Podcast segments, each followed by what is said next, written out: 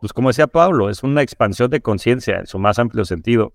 Yo creo que de repente comprendemos la vida simplemente en parcialidades, ¿no? Y en mi caso, pues yo tenía muy anclados pues, ciertas máscaras, ¿no? El éxito profesional y algunos rasgos de mi vida como algo, eh, pues que sin ello no podía casi que vivir. Vive una vida extraordinaria. Este podcast es para personas que están listos para llevar su vida al siguiente nivel. Esos locos que se salen del molde, las ovejas negras, los rebeldes que elevan la barra, que cambian paradigmas, que están en busca de su propósito. Esos breakers que eligen vivir en expansión. Mi misión es acercarte las herramientas y estrategias para fortalecer tu mentalidad y crear una vida en tus términos, a vivir una vida extraordinaria. Yo soy Ana Paola Miranda, bienvenidos. Hola y bienvenidos a este episodio de Vive una vida extraordinaria. Hoy me siento sumamente contenta porque tuve a dos seres humanos que admiro muchísimo, porque son la clara representación de elevar la barra y subir tu estándar viviendo con pasión. Paulo Calapis y Javier Martínez Morodo. Paulo es un gran líder, un padre comprometido y un atleta que sale del común denominador retando siempre sus límites constantemente, ya que hasta ahora ha participado en dos Ironman completos, 15 medios Ironman y 68 triatlones. Es director general y fundador de CAP Marketing.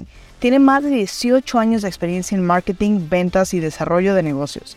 Ha trabajado en empresas de tecnología como OpenText, Sun Microsystem, Oracle, Google y SAP es reconocido como uno de los profesionales más importantes del mundo del marketing en Latinoamérica, siendo nombrado monstruo de la mercadotecnia por la revista Expansión en 2013.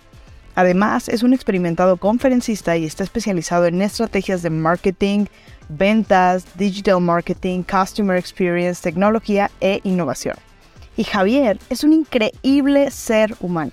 Es un atleta maratonista, leal amigo e hijo, un padre en expansión y líder profundo en la sociedad.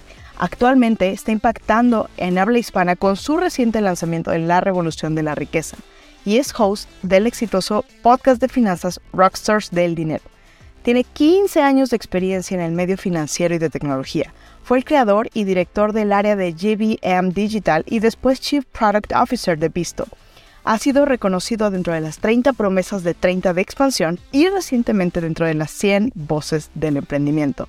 En esta conversación abierta y sin censura de plantas de poder y psicodélicos, compartimos qué rol han tenido cada una de ellas en nuestros caminos. Hablamos de crecimiento, de expansión de conciencia y de cómo tú puedes aprender a desbloquear el siguiente nivel de tu vida en impacto para un propósito mayor. Así que espero que disfrutes esta entrevista tanto como yo. Entonces, para mí el día, que, el día de hoy que estén aquí es un gusto, es un privilegio y justo nos conocimos en un retiro eh, en el cual empezamos a transformar un retiro muy poderoso, un retiro con mucho, mucha profundidad de plantas y justo sale esta conversación de, bueno, ¿por qué no comenzar a hablar de manera natural de algo que creo que tiene dos vertientes?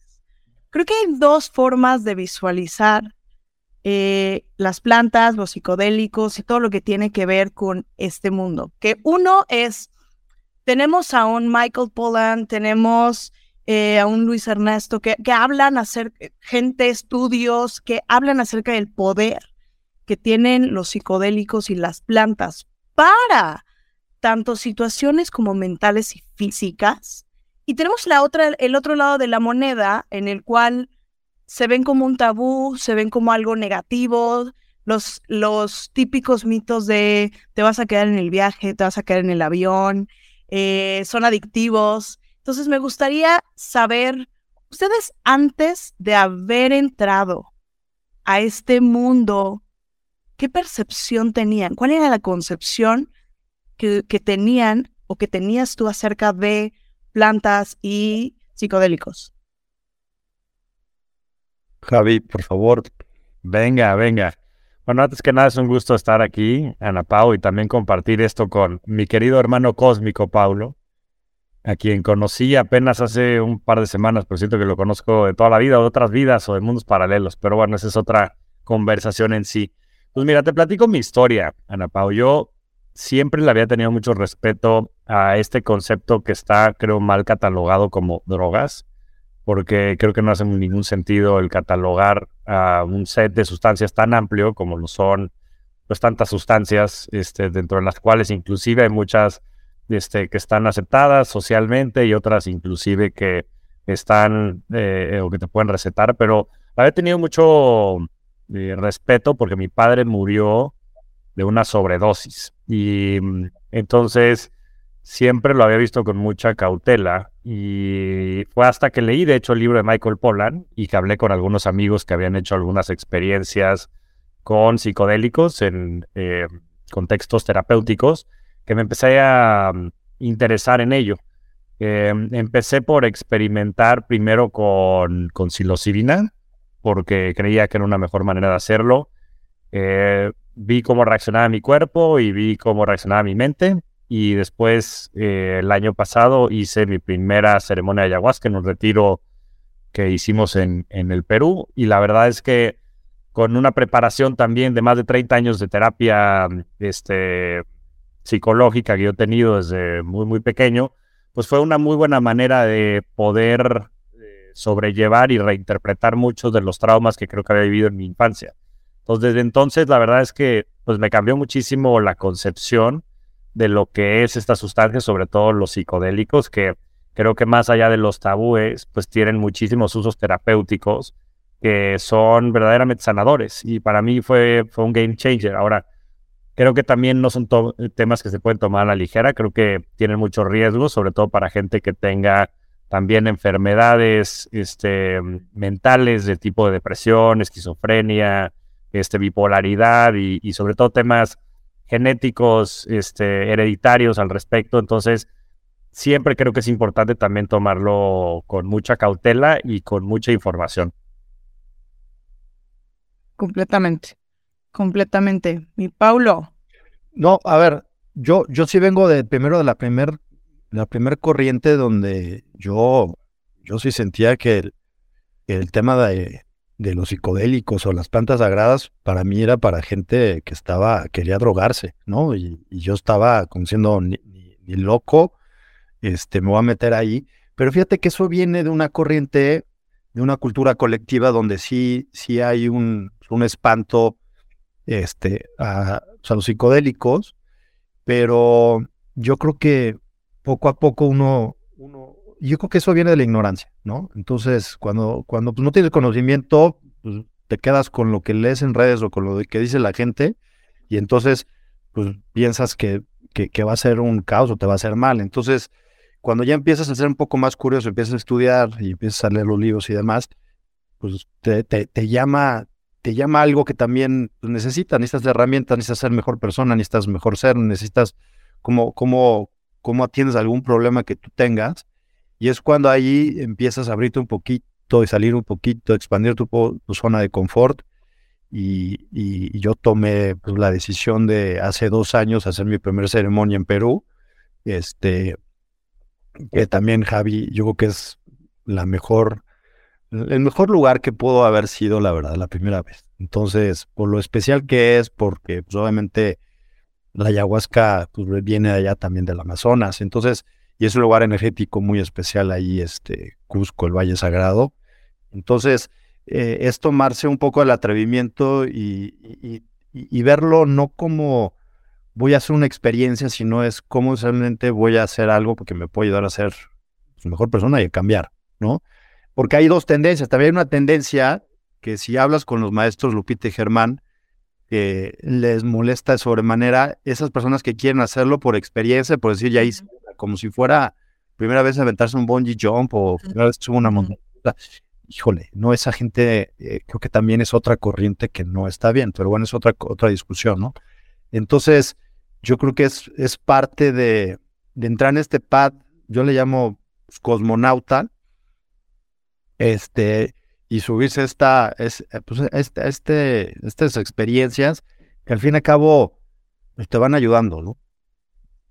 Fíjate que es muy interesante. Eh, a mí me llaman la atención dos cosas, porque efectivamente, ¿no? Digo, yo también lo, lo viví desde el lado, la primera vez que escuché en 2020 por una buena amiga que ya tenía un camino recorrido, yo dije, esta hippie, ¿no? O sea, lo veía como esta hippie que me quiere meter a sus ondas. Y la realidad, yo quiero preguntarles en dónde entra este punto de, eh, en dónde se encuentran estas dos, dos áreas. el área en la cual, por ejemplo, tú, Javi, vienes de una situación en la cual hay una creencia o hay una memoria al respecto a tu papá y después adentrarte tú a probar los psicodélicos.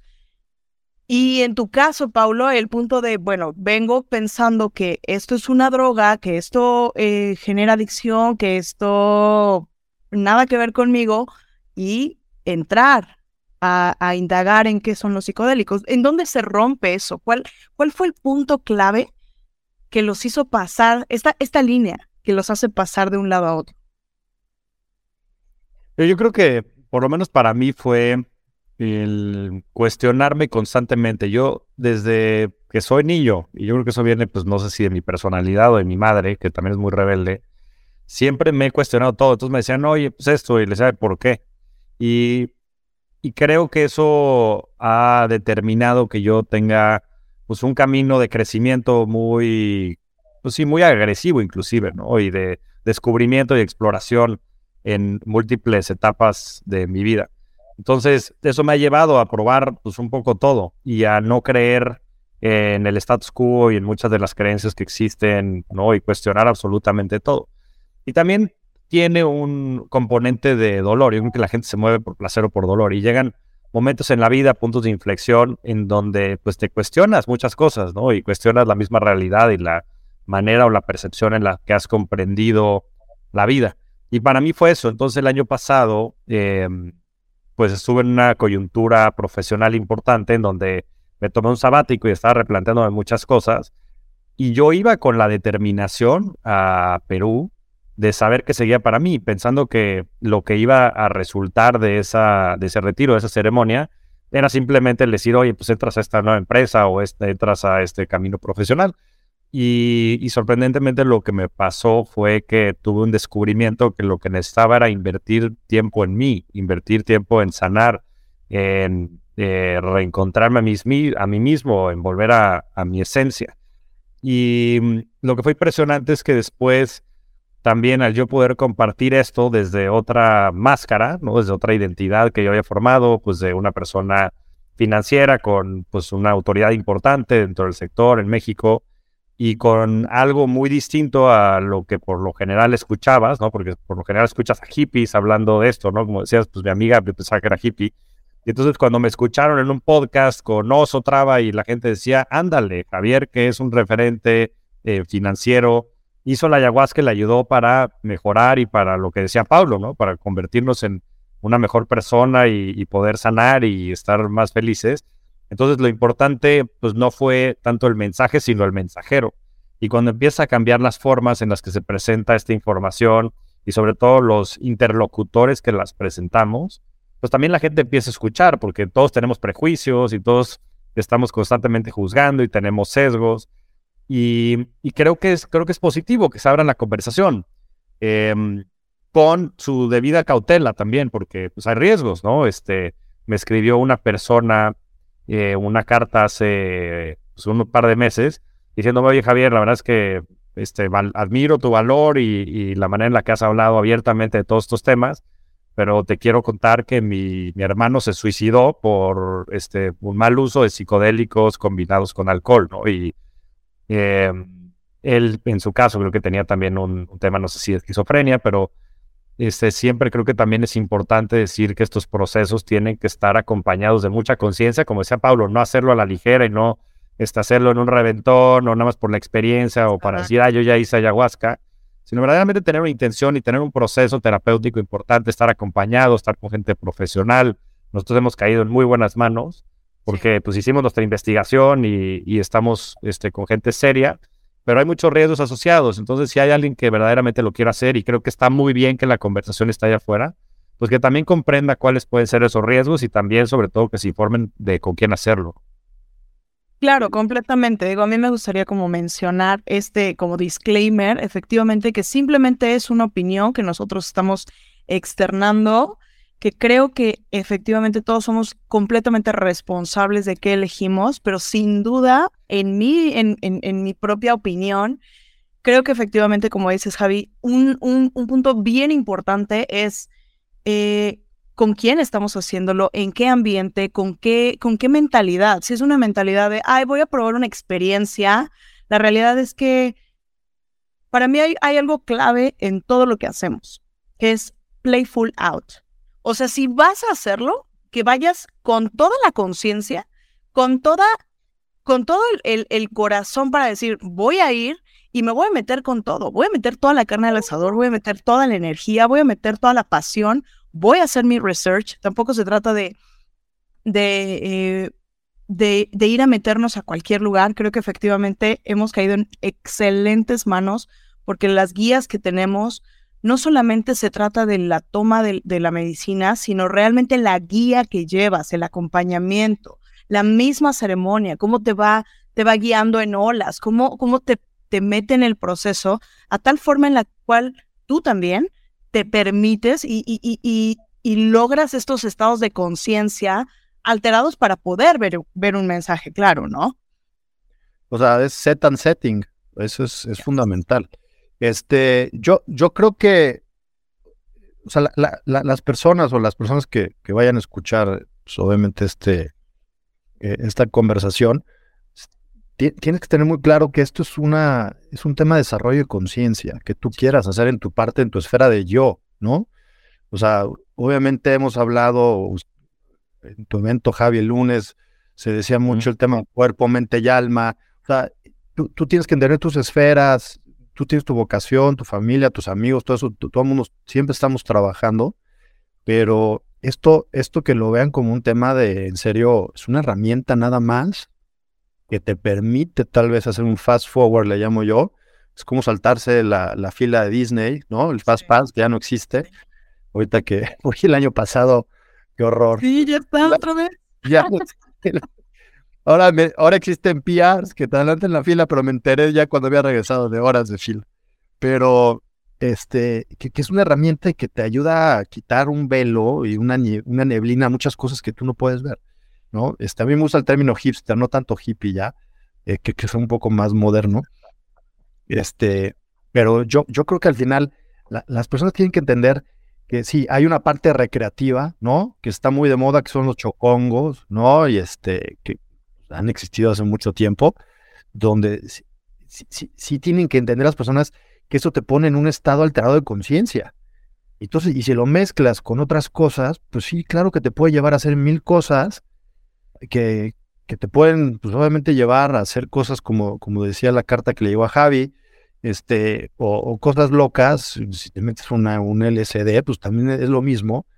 Pues obviamente tienes que tener conciencia de que estás haciendo algo que te va a sacar de ese estado consciente. Entonces, igual puede pasar con el alcohol. Pues, alcohol. Totalmente. Entonces, tienen que, no, pero no pueden echarle la culpa a la silisrobina de que por la psilocibina pues, alguien se suicidó, se quitó la vida. Yo creo que por ahí no, no, no está el asunto. Claro, claro, completamente yo coincido contigo en, en ese sentido y creo efectivamente, pues, es, que, es como, como, como en todo, si de repente nos metemos sin presencia, nos metemos a, a, a explorar y a buscarle sin presencia, no importa por mejor recurso que tengas, no lo vas a aprovechar no lo vas a vivir, no lo vas a sentir, no, no va a haber una transformación. Yo conozco gente que ha estado, por ejemplo, para mí hay dos, dos cosas claves que han ayudado muchísimo al a, mi desarrollo, a mi crecimiento, y, lo veo como estos, estos fast lane que, mencionas, que para mí son eh, trabajar con mis neuroasociaciones por medio de eventos como Tony Robbins, cosas por el estilo, y dos, que es el uso de psicodélicos pero me queda claro que hay gente que ha estado en las mismas, en los mismos eventos, en la misma fila que yo, en el mismo lugar y que no ha tenido el mismo resultado. ¿Por qué? Porque es como entras, es quién eres, porque no importa el recurso o el valor que te esté aportando la cosa externa si tú no eres la persona correcta para presentarte ante esa situación. Y creo que eso es súper clave. ¿no? O sea, el, poder ser conscientes de que no es la responsabilidad externa, es la responsabilidad interna. ¿Quién soy yo como persona? ¿Cómo me presento yo ante, ante lo que estoy viviendo, ¿no? Ante esa experiencia. Digo, y por eso siempre acabando la ceremonia este, existe una integración. Y una integración es que algo se integre a tu, a tu conciencia. Y ese es un trabajo que tienes que hacer post. Si no haces el trabajo, pues sí se quedó como una mera experiencia. Así es. Y eso es lo que la gente a veces no entiende. Este, no es si hacer la experiencia per se, sino es el trabajo después. Esa es la tarea. Eso, es lo más difícil de todo. ¿No? Sí, inclusive el mismo formato, ¿no? En el que, en el que hemos ido nosotros, que son más bien retiros, creo que te permiten pues trabajar e integrar muchas de las experiencias que tienes. En el, en el caso en el, del, retiro que fuimos son tres ceremonias, em, pero las conversaciones que tienes, las integraciones que tienes, las relaciones que desarrollas, eh, son muy significativas y te permiten ir navegando pues estas intenciones que llevas, ¿no? Como decías, Pablo, set and. Es ir em, pues trabajando lo que, pues, lo que quieres resolver, ¿no? Y, a ver, el trabajo, el trabajo real, como decías, pues se hace el día que, que, pones un pie fuera del retiro, porque es un trabajo del día a día. O sea, ahí vas a, a descubrir información y, y, sí creo que en cierta manera también puedes, pues un poco reprogramar neurológicamente el, cerebro, ¿no? Con esta reinterpretación que tienes de muchos, pues de los sesgos, de los traumas, del subconsciente al que accedes, que es, que es verdaderamente mágico. es, una, es una tecnología poderosísima.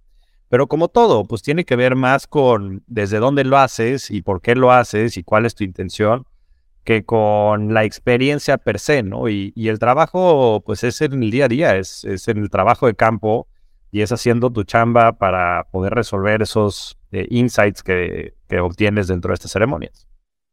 Completamente. De hecho, eh, una de las conversaciones que tuvimos Paulo y yo dentro de, este retiro, eh, yo le decía, la ceremonia que vivimos aquí es el preparativo, porque la ceremonia real es la vida, ¿no? Eh, y escuchaba justo dentro de este punto de, a, un gran maestro que lleva mil ceremonias y él decía, si tú no tomas el aprendizaje que obtuviste, lo que se te mostró, porque al final es tu subconsciente, ¿no? Son todas esas cosas que has elegido o no poner foco, poner atención.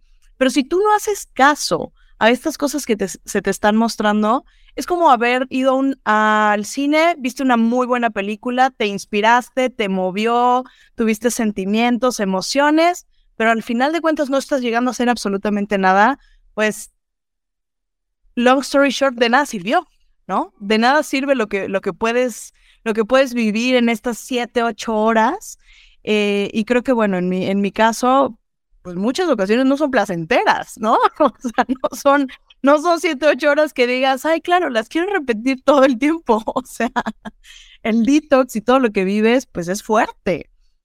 Entonces, por lo menos se trata de decir, si voy a entrar, voy a hacer la chamba, voy a hacer lo que me corresponde, lo que se me mostró y poner manos a la obra, ¿cierto? 100%.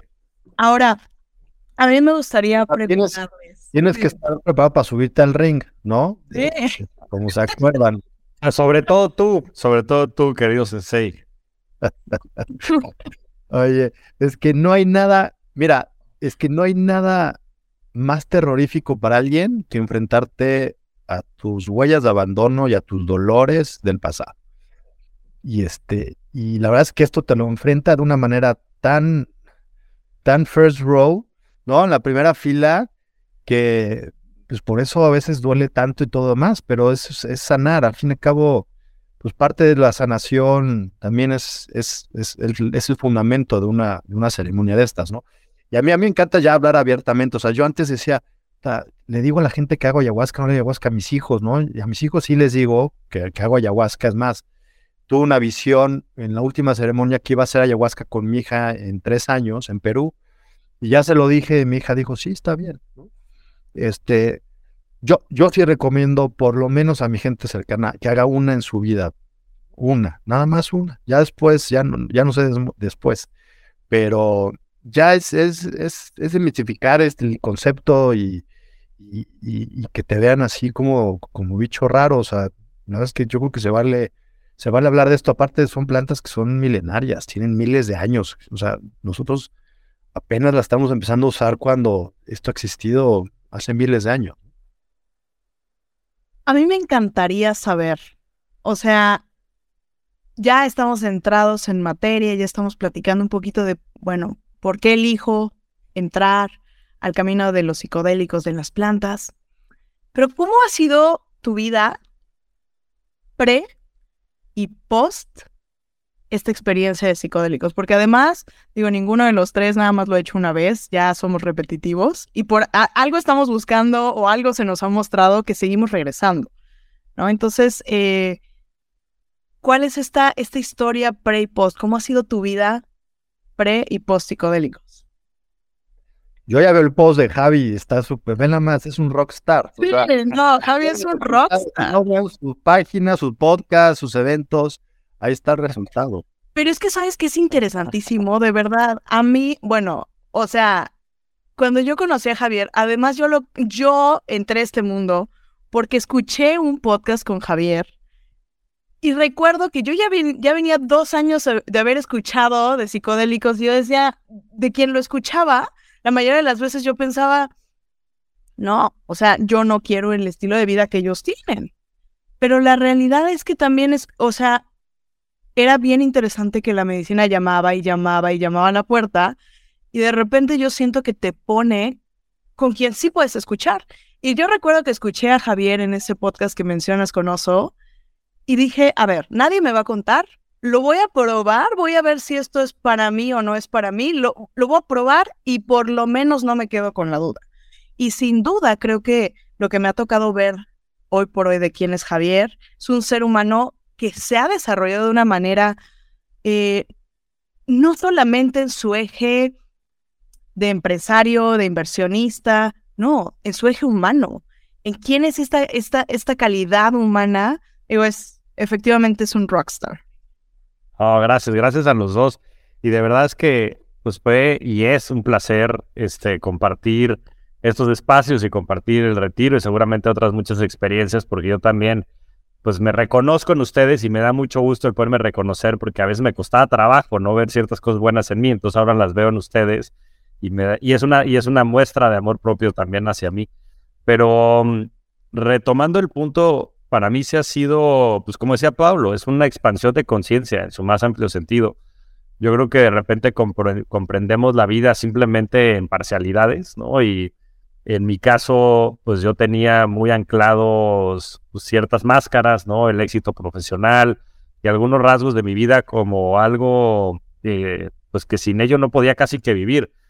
Y, me he dado cuenta que esos simplemente eran pues, ciertos rasgos de quién soy, pero que la totalidad es eh, pues esta conciencia y que la conciencia es pues, de cierta manera infinita y sé que y nunca pretenderé saberlo todo ni el serlo todo, pero por eso este camino en el cual quiero yo, en principio, hacer una vez al año, por lo menos, este tipo de, ceremonias o, de retiros, para ir un poco ajustando la mira, porque, porque si bien creo que es una herramienta poderosísima, como bien han mencionado los dos, pues también entras a terrenos oscuros, ¿no? Y a muchos miedos, a muchos traumas, y algo que he aprendido sobre todo los últimos años es hacer un poquito más compasivo conmigo mismo. Y sé que este camino del desarrollo personal y el de la expansión de conciencia y de la sanación son eternos. Entonces nos podríamos quedar aquí mil años y seguiríamos trabajando. Y yo en mi persona he intentado, a través de ciertos valores que he ido determinando, pues este, tenerlo como guía. Y tengo dos principales. Uno es vivir con coraje y por eso siempre me atrevo, intento hacer este tipo de cosas, por más que suenen... Eh, pues fuera de lo común, es algo que he definido, pero también crecer con compasión y he tenido este, estas reflexiones, intentar ser un poquito más compasivo conmigo mismo y eso es lo que ha ido definiendo este tema de crecimiento profesional, perdón, crecimiento personal, que seguramente será eterno. Mencionaste algunas máscaras. ¿Máscaras como cuáles? ¿Qué máscaras sientes pues tú que, que, has podido derribar? Mira, yo este, escribí un artículo saliendo de la ayahuasca que el nombre del artículo se llama La práctica de la felicidad, pero habla de la, del amor propio. Y una de mis grandes reflexiones de esta última ceremonia fue eso, fueron muchas manifestaciones del amor propio. Y esto viene a partir pues de mi resignificación que he tenido del último año, porque yo había construido toda mi valía alrededor del éxito profesional y, del éxito material. Y, pues me di cuenta que ese no era el camino a la felicidad. Y, en ese redescubrimiento, me han pasado cosas muy sui generis, ¿no? El otro día mamá estuvo con mis hijos y me dice, Javi, me recuerda mucho Iker a ti de chiquito. Y, y Iker es mi hijo el grande, tiene siete años y es un amor, es muy sensible, súper tierno. Y yo dije, chinga, pues yo no creo que me parezca mucho en la personalidad. Me dice, tú eras muy sensible y muy tierno. Y yo, fue un, fue un, fue un golpe para mí porque hoy yo me convertí en una persona probablemente más seca, más este, lejana, no tan este, sensible ni tierna, pero también la reflexión ha sido que la, la sensibilidad cuando estás contenido, pues se manifiesta en ternura, pero la sensibilidad cuando no tienes un ambiente seguro, se manifiesta en agresión, se manifiesta en otras muchas cosas, pero te vas obligando a ir creando estas armaduras, estas máscaras que te protegen del mundo exterior. Y al no sentirte seguro y desarrollarte pues en la sociedad y con lo que la sociedad te va exigiendo, pues te vas creando pues estas capas de cebolla, ¿no? Como decimos. Y la primera parte de tu vida creo que las creas y eso te genera ciertas falsas expectativas y máscaras y eh, rasgos eh, probablemente de, de éxito eh, efímero. Y yo creo que la segunda mitad de la vida se trata de irlas quitando, ¿no? Y eso es lo que haces también este tipo de ceremonias, el ir quitando estas capas a la cebolla y ir redescubriendo y ir regresando a esa esencia que tenías ¿Qué es lo que verdaderamente te hace feliz? Porque nada que tengas te va a hacer feliz. Lo único que te hace feliz es lo que eres. Y esa esencia y estar en, sintonía y alineado con esa esencia, pues es lo más importante y es el mayor acto de amor propio. Pero es chistoso porque en la vida después te das cuenta, ¿no? Lo decía Jim Carrey, ojalá que todo el mundo llegue a tener muchísimo éxito y muchísimo dinero para que se den cuenta que no es el camino. Es difícil, pero este, esas reflexiones son bien importantes porque mejor conocerlas a los 38 años que a los 80, ¿no? Y, o, que nunca. Esa es la, la, gran desgracia y por eso este, creo que es importante que hablemos de estos temas, como herramientas, como decía Pablo, como herramientas para el que las necesite y las quiera. Sí. Me encanta.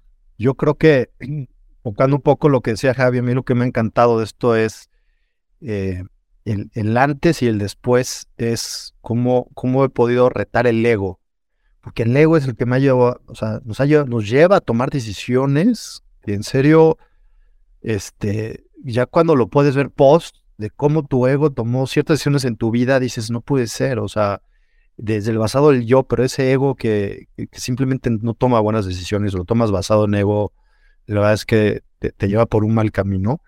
Y, este, y la otra es romper apegos, ¿no?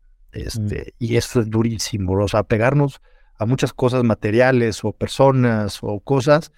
Y esas dos cosas, o sea, retar el ego, romper apegos, creo que eso es algo, algo increíble que te permite estas medicinas, no solamente la ayahuasca, también la de hongos que he hecho, este, y, tocar esa parte de sensibilidad, y más cuando somos hombres, o sea, hablar de ser cariñosos, ser afectivos, a veces pues, también pues es algo de cultura colectiva decir, pues el hombre generalmente no es así, y al contrario, o sea, te das cuenta de que puedes ser una persona expandida en amor. O sea, el post para mí después de ceremonias es, has expandido en amor conectado con los seres que, están aquí, con los seres que ya no están también, y, eso es parte fundamental de, la esencia, la esencia de la, vida, ¿no?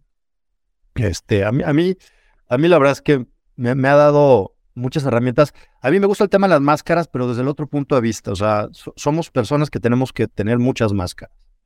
Tienes máscara de papá, tienes máscara de amigo, tienes máscara de empresario, de conferencista, este, tienes máscara del, del yo que se puede sentar en una ceremonia con coraje, como decía Javi, eh, que tiene una máscara y que se puede ir de viaje. Que A mí lo que me ha aprendido, o sea, lo que he aprendido mucho es tener la habilidad de tener muchas máscaras mucha gente no tiene esa, ese reto. O sea, la habilidad a veces, o las máscaras que tenemos es te levantas, vas al trabajo, regresas, estás con tus hijos media hora, ves tele y te acuestas.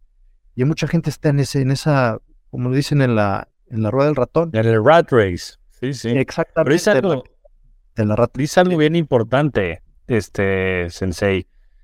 algo bien importante, tienes toda la razón, o sea, las máscaras no son ni buenas ni malas, el tema es de dónde lo haces, ¿no? Y, y el problema es eso, es la conciencia y la inconsciencia, porque muchas veces terminas haciendo cosas, bueno, en mi caso, por ejemplo, yo no lo tenía tan presente.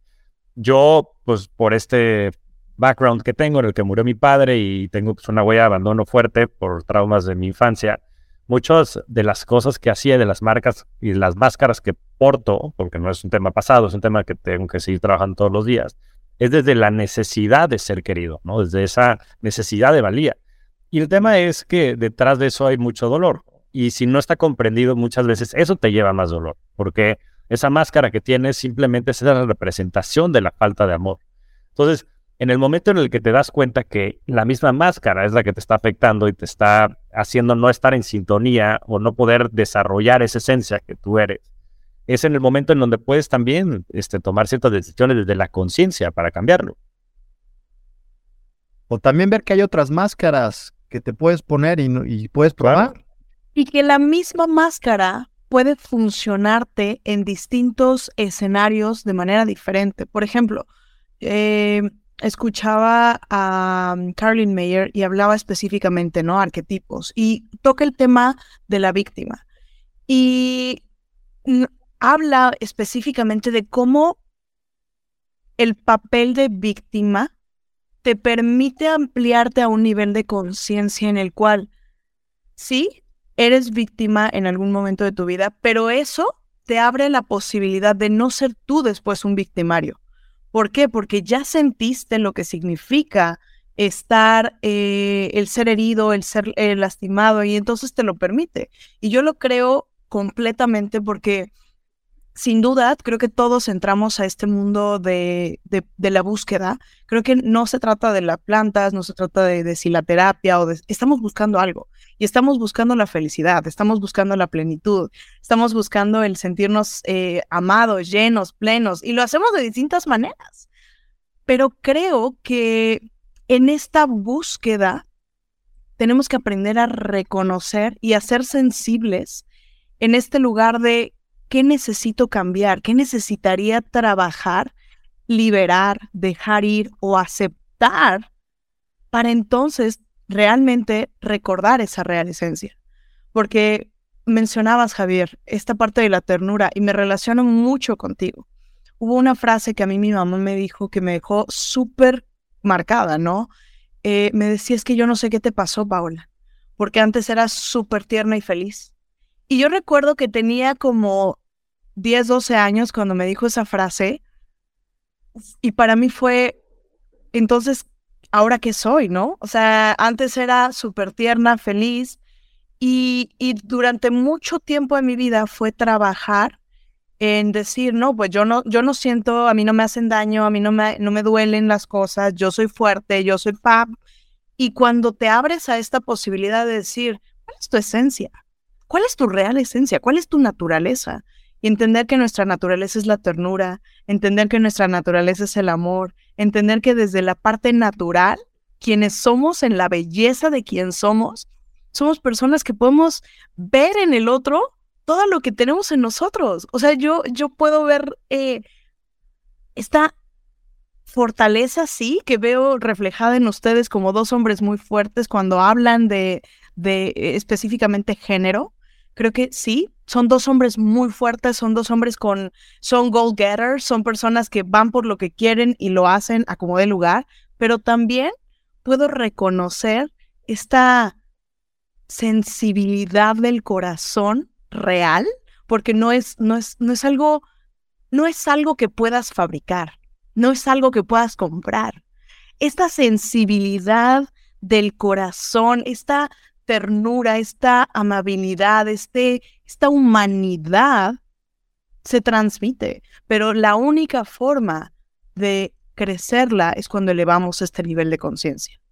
Completamente, completamente. Entonces sí creo que es, es vital el volver a abrirnos a niveles de conciencia que nos permitan reconectar con quien somos realmente, no con quien creemos, no con, no con, con estos miedos y condicionamientos que nos ponen en modo reacción, ¿no? Sino quién somos desde la naturaleza completamente. todo empieza con la curiosidad, porque ojalá tocaya la gente tenga la palabra búsqueda. Mucha gente que no está buscando nada ni sabe que tiene que buscar nada y hace su vida como todos los días, se levanta y hace su vida y regresa y, yo todos los días es igual. Yo estuve en esa, en esa carrera del ratón. Yo me acuerdo perfecto, pues yo me levantaba, iba al trabajo, regresaba, estaba con mis hijos, veía la tele y me dormía. Y la manera en que vas descubriéndote y evolucionando, porque no, no eres la misma persona hace dos años, hace tres, hace cuatro. Entonces, el tema, yo creo que dijiste algo que a mí me gustaría que se quede, que digan, a ver, empieza a buscar, empieza a ser curioso contigo mismo, con, con este, con, este espacio que tienes que se llama vida, que estás habitando este cuerpo, ¿cómo, los vas a usar? Empieza, empieza a expandirte, empieza a buscar palabras que antes, o sea, ahorita acabamos de hablar en esos 40 minutos de palabras que yo no sabía ni manejaba hace 3, 4 años, en serio. Entonces, inclusive, ¿cómo, cómo puedes empezar a ser, ser una, persona que, que sea curiosa? Yo, yo tal vez pondría en la mesa. Sí, yo creo que tienes toda la razón. Yo creo que parte de ahí. O sea, si no creemos que algo es posible, entonces es imposible por definición, ¿no? Y, y déjate tú eso muchas veces ni siquiera sabemos, o sea, no estamos ni siquiera conscientes de que estamos en este planeta, ¿no? De que es un milagro que estemos aquí, de que tenemos el tiempo limitado, o sea, lo único seguro es que nos vamos a morir, ¿no? Y que podemos disfrutar ese tiempo. Y yo, ahorita que estaba escuchando a Pau, creo que mm, una de las cosas que más me ha cambiado la manera de entender o de comprender esta experiencia humana es que siempre están para mí estos dos lados de la moneda, ¿no? O sea, siempre podemos ser víctimas de todo lo que pasa allá afuera, ¿no? De que está lloviendo y que qué feo el día y que qué el tráfico y que este, qué mala onda que alguien me dijo, me fuera, ¿no? Y está el otro modo, que es para mí el modo de creación, ¿no? O sea, tenemos la posibilidad de crear lo que queramos crear. O sea, es, es infinito y creo que es otra de las representaciones que después te puedes llevar también a través de este, este estas experiencias, ¿no? Inclusive de poder apoyar, ¿no? Me recuerdo en las ceremonias, Paulo, este, está apoyándonos a muchos de nosotros que estábamos teniendo momentos difíciles, cómo desde la energía, desde la pura intención, puedes también eh, manifestar ese apoyo y, y, crear, ¿no? Este, circunstancias también. Este, somos lo que, lo que creemos. Yo siempre lo he dicho y lo creo firmemente. Antes que, que, serlo, eh, hay que creerlo. Y si nosotros también queremos cambiar nuestras circunstancias y crearnos nuevas máscaras para lograr lo que sea que queramos crear en la vida, empieza por creernos esa historia, ¿no? Y empieza por crearla en nuestra mente y crearla en nuestro ser para después poderla manifestar. Entonces, en el momento en el que en vez de ser víctima te vuelves creador, pues eres, mucho más poderoso, ¿no? Y en el momento en el que también tienes esa presencia, eh, esa eh, impermanencia, esa conciencia, puedes también empezar a, disfrutar más la vida y también seguir en este camino de crecimiento. Me preguntaba un amigo el fin de semana, me dice, ¿cuántos años tienes? Y la primera cosa que contestas es tu edad. Tengo 47. Me dice, no, no, no, no, ¿cuántos años tienes? Y yo, me dice, ¿cuántos te quedan? Ah, caray. Ya, ándale. Esa está buena. Entonces le dije, puta, no tengo idea. Pero qué, buen, qué buena reflexión. Entonces la pregunta es cuántos años tienes y qué vas a hacer con esos años. Entonces está muy bueno. Sensei, tú tienes 10 menos que yo, así que échale. Tú tienes ya, ya ahí te viene más conocimiento. Pero chance tienes más, chance tienes más, tocayo. Este, sí. Nunca sabes. Sí, sí, Y creo que esa parte de la impermanencia es, es vital. Creo que, em, como decía Pablo hace ratito, en el ser curiosos, Em, y retomando esto que decías, Javier, de o nos movemos por dolor o nos movemos por inspiración, creo que hay un momento en, el, en la vida, hay un momento clave en la vida de cada ser humano en el cual decimos, ya estuvo de estar en esta rueda de ratón. ¿Qué, qué más hay? ¿No? Y, y en ese momento es en el que se despierta esa curiosidad y empezamos a despertar porque es despertar a la conciencia, es como, ¿qué onda? O sea, sí hay un mundo diferente y creo que, que se trata meramente de entender que la vida son como, como una casa. Tenemos un primer piso que son nuestras fundaciones, son nuestra familia, nuestras creencias, dónde nacimos, dónde crecimos, es lo que no podemos modificar.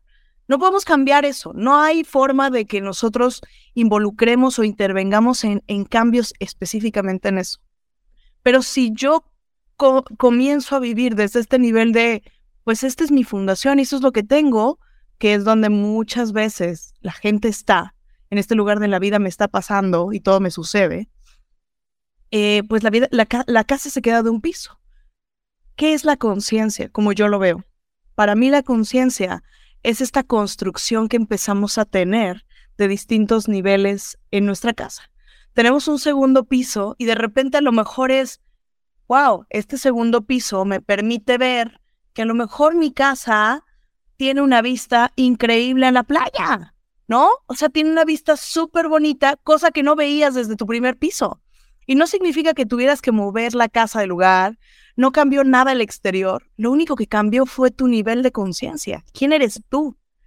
¿Quién eres tú en ese nivel de conciencia? Y a lo mejor si subes otro piso y creces otro nivel de conciencia, tal vez te das cuenta de que tienes toda la vista a la ciudad y que tienes la mejor vista del mundo simplemente cuando elevas un poquito más esta conciencia. Totalmente. Y te voy a decir que es, qué es lo eh, para mí más representativo de todo esto. Yo creo que estas creencias, como bien dices, o este primer piso, pues muchas veces son limitantes, ¿no? Vivimos en una sociedad que es bien cerrada, que, que busca inclusive por naturaleza eh, prevalecer el status quo, en donde está normalizado muchas adicciones, como es el tema del alcohol, que es brutal, y que genera muchísimas muertes y muchísimo sufrimiento. Y, están satanizadas este tipo de prácticas, ¿no? Que como decía Pablo, pues son ancestrales, llevan miles de años aquí, son naturales. Entonces, creo que hay que quitarnos la venda de los ojos, hay que informarnos, ¿no? Cada quien tomará sus decisiones, todos somos adultos, pero de verdad creo que para la gente que esté preparada y que quiera vivir con coraje y que busque esta curiosidad que sea Pablo y que, como tú decías, quiera construir el segundo, el tercero, el cuarto, el quinto piso, pues hay una gran herramienta que te puede ayudar a lograrlo. Y no nada más en los momentos de como de duda o de sanación, que pueden ser muchos, y que vamos a tener muchos en la vida. O sea, seguro que la vida nos va a llevar por todos lados, pero también en los momentos de expansión, ¿no? Yo este año, pues no tenía mucho que sanar y salí con una fuerza, con un una certeza, con este mm, muy importante, ¿no? Que también todo el mundo me dice, oye, ¿era lo que esperabas? dije, no, no, no, sí, no era lo que esperaba, pero sí era lo que necesitaba. Entonces, yo creo que pues, hay una tecnología muy poderosa que bien usada, pues puede ayudarte un montón, ¿no? Y hay que desmitificar estos temas, hay que investigar, hay que tomar responsabilidad, pero pues hay mucho poder si está bien usado. Completamente completamente. Para cerrar, me gustaría, eh, si tú pudieras dar, o sea, en esta retrospectiva, ¿no? ¿Cuál sería este consejo que te darías a tu yo en el momento en el cual estás, será para mí, no será para mí, le entraré a este mundo? ¿Qué, qué consejo, qué recomendaciones, qué visión le darías a este yo del pasado eh, que estaba tomando la decisión de si este es un camino para mí eh, o no, y qué cosas harías igual o qué cambiarías. Este, híjole, lo que pasa es que yo, yo creo que el, el, el, core de todo es poder, poder tomar la, como decía Javi, la valentía el coraje de salir de tu zona de confort. Yo creo que ese sería el mejor consejo de que la gente se, atreva a, cambiar, a, salir un poquito de, de, lo rutinario, de lo que ha sido su vida común y empezarse a cuestionar. O sea, el tema es empezarse a cuestionar. Y cuando empiezas a cuestionar cosas de tu vida, de tu cuerpo, oye, estás haciendo ejercicio, no estás haciendo ejercicio, qué tanto estás leyendo, qué tanto estás trabajando tu lado espiritual, pero con preguntas básicas, o por lo menos esas tres cosas, cuerpo, mente y alma. O sea, ¿qué estás haciendo con esas tres cosas? Si empiezas de ahí, puedes empezar a poco a poco a hacer una transformación muy interesante que yo le diría al, pasado eso, oye, tienes que preocuparte más por todas tus esferas, ¿no? Para mí me gusta mucho la analogía de la pizza, o sea, la pizza tiene ocho rebanadas y son simétricas, perfectas. este, yo en el momento me di cuenta que la pizza de mi, de mi familia era como un Pac-Man, ¿no? Entonces yo le llamo el efecto Pac-Man. Pues estaba enorme y del, y, del otro lado amigos, yo, hobbies. Eh, pues eran unos slides bien chiquitos, ¿no? Porque, porque el pedazo no, no era balanceado. Entonces es, pues, ¿cómo está tu pizza hoy? ¿Cómo están tus slides hoy? ¿No? Este, y eso a mí me encanta, siempre me ha encantado porque también hay que tener un balance, no hay que pendulear mucho hasta el otro lado, ¿no? Y este, y hacer ejercicio 25 horas al día, porque entonces no dejas espacio para las demás cosas, ¿no? Sí, yo también coincido mucho y, recuerdo una de las pláticas que tuvimos Paulo y yo en el retiro, en una de nuestras caminatas, que, que me decía, híjole, ojalá que hace 10 años eh, yo hubiera conocido este tipo de herramientas, porque seguramente me hubieran ayudado mucho en momentos que fueron complicados, ¿no? Y, mucho con esta reflexión que tuvo también acerca del balance, ¿no? Que, que suele desbalancearse, y yo igual, por eso somos la misma persona en dos universos paralelos. Pero, pero digo, por otro lado también, eh, como que los procesos de cada quien son muy personales y, y, nadie, nadie piensa en cabeza ajena. Y yo creo que las cosas suceden en el momento perfecto y, y, en las circunstancias perfectas. Y desafortunadamente me hubiera encantado conocer esto hace pues, este, 20 años, yo qué sé, ¿no? Y, pero, pero, pero no hubiera sido posible, porque mi contexto, mi persona, mis experiencias en ese momento, pues seguramente hubieran alienado esta posibilidad.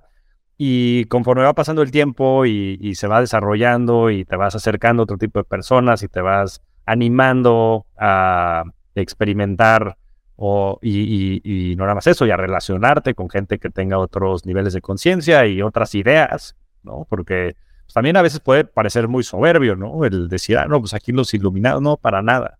O sea, todos somos, y yo, o sea, a mí me preguntan, oye, pero ¿tú qué? ¿Ya cambiaste? Y dije, no, mira, soy igual de pendejo, pero soy un poquito más consciente. Y ese es el trabajo de todos los días, ¿no? Este, aquí es trabajar todos los días, porque eso es lo único que funciona, o sea, y y tener ciertos hábitos y disciplinas. Y estos son, como decían, pues este, flashazos del futuro, del pasado, que te ayudan a identificar cosas que tienes que resolver. Pero la chamba se hace todos los días. Y pues yo creo que me llegó en el momento que me tenía que llegar. Ha sido una gran bendición. También le tengo mucho respeto. Este. Y, espero, y, como decía, me decía Pablo, pues yo, y así lo creo, tengo una grandísima herramienta para cuando la necesite, ¿no? Y de manera metódica la quiero hacer una vez al año, para ir como redefiniendo ese rumbo, pero, pero bueno, creo también en el universo y en sus procesos y, en el trabajo, porque pues es lo único que nos va a sacar adelante. Completamente, completamente coincido con ambos. Creo que la clave para vivir una vida plena y una vida en sus términos, una vida extraordinaria realmente, es el trabajo constante y el entender que todo es, todo es cambiante. ¿no? O sea, el aceptar esta impermanencia, el aceptar eh, que lo que hoy sabes es nada comparado tal vez a lo que vas a saber mañana, pero que hoy es lo suficiente porque ya eres mejor que ayer, ¿no? Ir en este 1% todos los días. Y pues muchísimas gracias, Javier, Paulo, mis hermanos cósmicos, por este espacio increíble, riquísimo y delicioso que pudimos tener juntos. Gracias a todos y a todas y abrazo, Tocaya. Gracias, Javi. Un placer compartir con ustedes y aquí seguimos en este camino que se llama vida. Sí, buenísimo. Gracias por la invitación, Ana Pau. Y bueno, un placer, querido Sensei, siempre compartir contigo. Y ojalá que la gente allá afuera este, se quede con algo, ¿no? Y como decía Pablo, pues siquiera eh, con más información para tener una herramienta que puede ser muy poderosa si el día de mañana lo consideran. Hey, si te gustó este episodio, síguenos en la plataforma que más te guste para escuchar tus podcasts y comparte, comparte con estas personas con las que quieres que vivan una vida extraordinaria. Únete a nuestra comunidad, encuentra el link en la descripción para unirte a nuestra comunidad de Breakers de expansión. Te mando un fuerte, fuerte abrazo, nos vemos en el próximo episodio.